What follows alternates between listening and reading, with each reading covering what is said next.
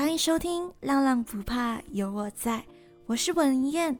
在这期节目呢，会带大家探索每个为了流浪猫狗而存在，又或者是不存在的地方。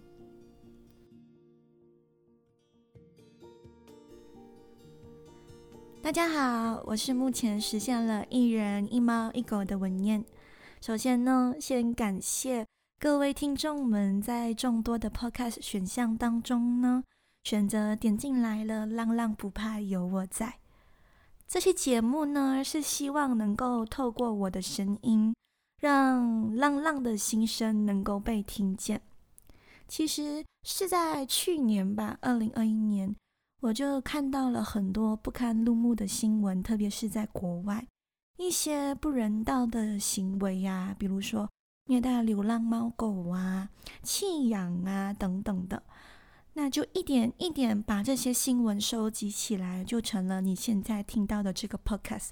当然呢，因为这些新闻比较属于黑暗的、负面的。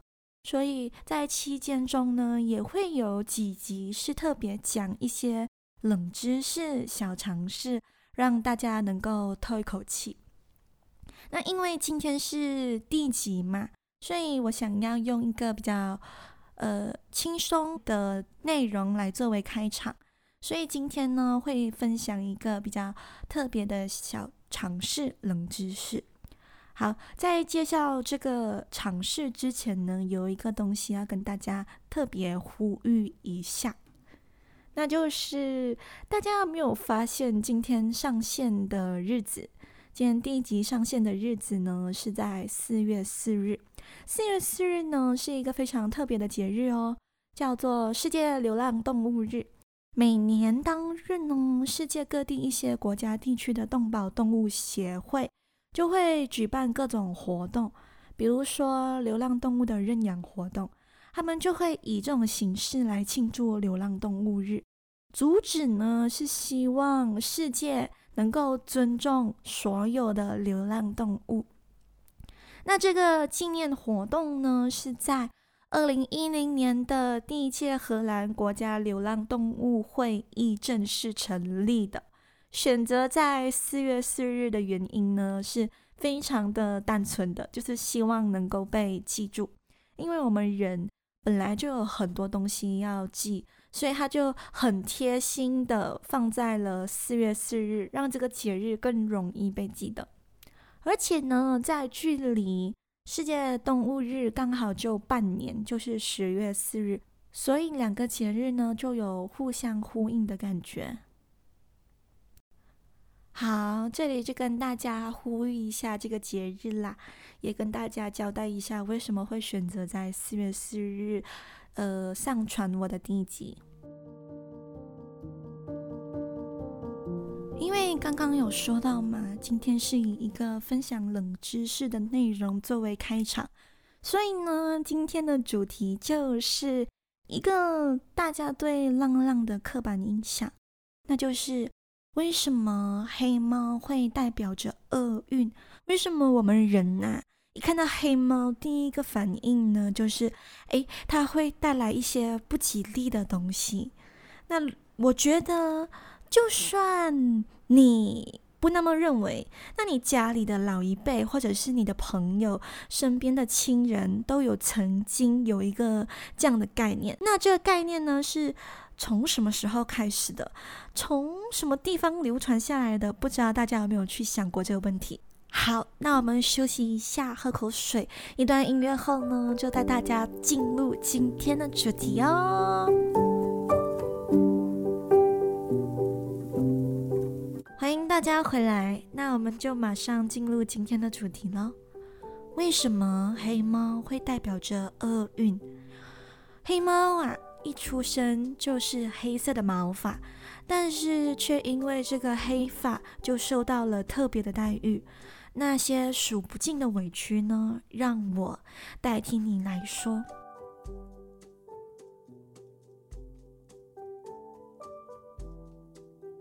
其实黑猫代表着厄运的这个说法呢，是来自于埃及这个国家。但是非常讽刺的是呢，在数千年前呐。所有毛色的猫呢，在埃及都拥有着一个非常崇高的地位。为什么会这样呢？因为在埃及以前，他们是以农业为主的。那农业，我们就会想到害虫嘛，就害虫会伤害他们的农作物。那以前的科技没有这样发达，加上他们生活没有这样富有，所以就没有一些农药或者是机器去帮助解决这个问题。那猫呢，就很自然的成为了一个最完美的解决方案。因为那时候呢，猫咪它们主要是吃害虫为生，那又刚好它们又不会去破坏农作物哦，所以就在这个契合之下，猫咪呢就对他们农作物有一个非常大的贡献。那人类呢就很感激猫这样的一个存在。那除此之外呢？猫本身的性格是非常神秘的，我相信如果在座的听众有养猫的话，应该可以 get 到我在讲什么。就是它，它就是一个很神秘的代表。它往上的时候眼睛会发光，所以那时候的人们认为猫可能会有透视功能。如果他们在黑暗中可以看见你。那他又为什么不可以猜透你在想什么呢？甚至他可以预测未来种种之类的可能。那猫它是单独行动的嘛，它不是群体动物，所以呢，这种这种种迹象啊，就增加了它的神秘感，就让猫变成一个非常神秘，然后值得崇拜的一个动物。好，就这样呢，猫享受着。非常滋润的生活，可是呢，好景不长，是不是？故事都要有这个形容词啊？就是在数千年后呢，基督教就传播至整个欧洲，那他们推翻了当地非基督教的习俗跟传统，其中包括了罗马的月亮女神狄安娜，还有。当时非常被崇拜的猫呢，也被作为是非基督教徒的象征。所以呢，以前呢，猫跟那个神明有相连的。但是基督教进来过后呢，他们会垄断整个宗教市场嘛，所以一切任何没有关基督教徒的习俗跟习惯呢，都要被终止。其中就有连接到猫。好，在公元一二三三年呢，有一个叫做教皇格里高利九世，他宣称黑猫是恶魔撒旦的化身。这一个宣称呢，让黑猫永无翻身之日。他宣称猫是撒旦的化身，是撒旦的工具。那什么是撒旦呢？据称呢，这个撒旦它原本是。上帝所造的一个天使之一，但是因为他太过贪心、太过狂妄，他企图呢想要篡夺、独自占领这个天国，成为那个最高权力的天使，所以呢才被堕落为魔鬼。那他发表了这个言论后呢，这个中世纪的。欧洲啊，就开始掀起了一场猫大洗礼。猫大洗礼呢，特别关注了黑猫，因为刚刚我有说到嘛，虽然这个教皇格里高利九世他宣称所有毛色的猫呢都是恶魔，但是尤其是黑猫，它就是那个恶魔本身。所以在这个猫大洗礼里面呢，他们就特别关注了黑猫，就 highlight 这个黑猫，看到黑猫就要抓来。捕杀，捕杀过后呢，他们还要就是拍，没有拍照了，那时候没有这样先进，他们就会高高举起来那个尸体，然后就在那边狂欢，讲我们战胜了恶魔之类的。啊，猫大洗礼大概就是这样的一个概念。那我跟大家讲更仔细一点，在中古世纪后期呢，这个虐猫啊，猫大洗礼呢，就成为了一个非常时髦的娱乐。听清楚啊，是娱乐。比如说在德国。一些年轻人呢，他们会流行一种游戏，这个游戏嗯很高级哦。他们会抓起一只猫，然后围成一个圈，然后轮流传递。在传递的过程中呢，会一边拔它的毛，一边传。那在猫咪被拔毛的过程，它就会发出一些惨叫声嘛。那有着深厚音乐传统的德国人民呢，就会给这个声音起个名字，叫做《猫之乐章》。那你可能那个《猫之乐章》的歌就是“猫哇猫猫”这样子之类的。那这是德国的一个习俗啦，就是一个娱乐。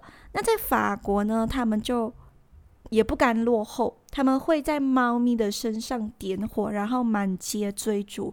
就是有各种虐猫的行为啦，在当时那个时代是非常正常的，而且是一个非常正义的行为，因为他们要斩妖除魔。不过说到虐猫啊，最出名的还是在比利时。比利时那边的居民有一个娱乐活动，他们每年有一个指定的节日，会举办一个盛大的庆祝活动。那这个活动呢，就是会。沿着城市游行啊，在游行的最高潮，就是这个活动的最高潮，他们会把猫咪从一个高塔上扔下来，活活摔死。然后在摔死后呢，呢，全部人就会欢呼，以象征他们战胜了邪恶。这样子的习俗呢，就这样子一直传传传传传传传传，传到十四世纪，几乎。猫咪都已经灭绝了，就是你已经看不到猫的踪影了，因为他们都把猫就是消耗掉了。好，你以为这样子就结束了吗？并没有哦，在接下来的几个世纪中呢，虽然猫大洗礼的活动有就是没有像以前那么盛行，但是有一个东西出现了，那就是女巫啦。在接下来的几个世纪中呢，黑猫啊。魔鬼呀，撒旦呐，这个概念自然就跟女巫产生了联系。根据迷信观念，人们认为黑猫就是魔女的伪装。他们声称，黑猫在作为女巫的宠物连续七年后，如果他们的道行够高，这个黑猫呢就会化为另一个女巫。所以就是讲，每个女巫一开始都是黑猫吗？像黑猫也是很厉害一下哦，它又是撒旦的化身啊，它又是魔鬼，它又是女巫，我我我我不知道他们要启蒙啦。总之呢，就是这个女巫一出现后，他们自然就跟黑猫作为联系。在十七、在十四世纪跟十七世纪之间呢，那段时间里有一个非常出名的东西，我不懂大家有没有听过，那就是女巫审判。女巫审判呢，又被称为魔女狩猎，或者是魔女审判。那这是以前基督教对异教徒的一种极端的审问。他们认为，如果你不是信基督教的，那你又有一些魔女的象征，又有一些女巫的象征。比如说，如果你有养黑猫，比如说你，嗯。就是看起来就像个女巫之类的，他们就会把你抓起来，然后去审判。那这个这个女巫二朝啊，就这样子在十四世纪跟十七世纪之间呢流传嘛。那如果你一旦被定为女巫这个罪啊，会有什么的惩罚？这惩罚很严重哦，直接立刻马上啊，当场斩首示众。不只是砍头罢了，你还要展示给大众看，讲我们把这个女巫消除了，然后呢还要焚烧你的尸体，所以你可以可想而知，这是一个非常严重的事情哦。那以上呢就是黑猫不吉祥的背景原因跟历史故事啦。不知道在听的听众们有没有听过这个由来？那希望你们听得开心，也喜欢今天的分享。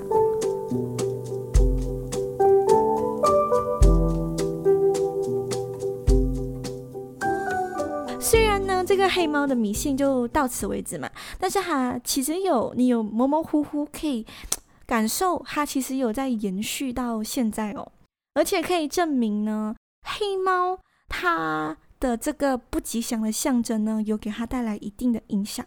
有一个研究人员啊，发现，在动物收容所里面呢，黑猫要比其他毛色的毛毛色的猫呢，哇，这个很绕口，黑猫要比其他毛色的毛毛色的猫，黑猫要比其他毛色的猫呢，要花多四到六天的时间才能够找到领养人。这是在一个大学，不是随便哦，不是随便找到的哦。这个这个数据是科多拉多利大学二零一三年的一项研究中显示的。这个的这个消息对黑猫来讲肯定是一个坏消息啦，但是你也不能够肯定它。那么难被消耗的原因，是不是因为大家都觉得它不吉利？但我觉得黑猫的传说跟它不吉祥的象征是可能潜在地的原因啦。那其实除了四月四日，除了我们的十月四日呢，是一些重要的节日以外，对黑猫来讲，有一个更特别的节日，在在这里跟大家呼吁一下，就是十月二十七日。十月二十七日呢是国际黑猫日，这个是由英国发起的节日，它是希望能够消除大众对黑猫偏见、莫名的偏见呐。虽然说现在呀，尤其是年轻人呐，会不在乎这些啦，但是对那些曾经因为莫名的原因而受伤的猫咪呢，我觉得是一个永远无法消除的委屈。就你不懂为什么我出来，我生出来我就是黑色的那。为什么就突然间被另外对待呢？就是我觉得一个，我觉得如果把它套用在我们人类，很像种族歧视这样，也不会好受吧。以上就是今天的故事分享，希望你们听得喜欢，也感谢听到最后的耳朵们。耳朵们就是听众的意思啦，就我习惯称呼为我的听众耳朵，就是在听我声音的耳朵。所以以后如果你们听到我讲耳朵，就是听众的意思。这期节目内容呢，可以在 Google Podcast、Apple Podcast、Spotify 都能听到。如果喜欢我的节目的话，也可以给我一个五星好评。那你也可以到任何一个能留言的平台留言，你的每个留言我都会看。留言的地方包括了 Apple Podcast、诶 Spotify 跟 Google 好像不能诶。啊，总之你就是在任何一个可以留言的平台上留言呐，我都会看。啊，对对对，我要介绍一下我的 IG，我有开一个 IG account 专门 for 我的 podcast。IG 的名字呢，你可以搜索“浪浪不怕有我在”就会看到了。那你可以在 IG 那边找我玩，因为有时候啊，我会办一些线上活动，比如说 IG Story 的投票，或者是 Q&A，然后争取一下。耳朵们的意见，好啦，那今天就到这里为止，我们下期节目再见，谢谢你的聆听，拜呀。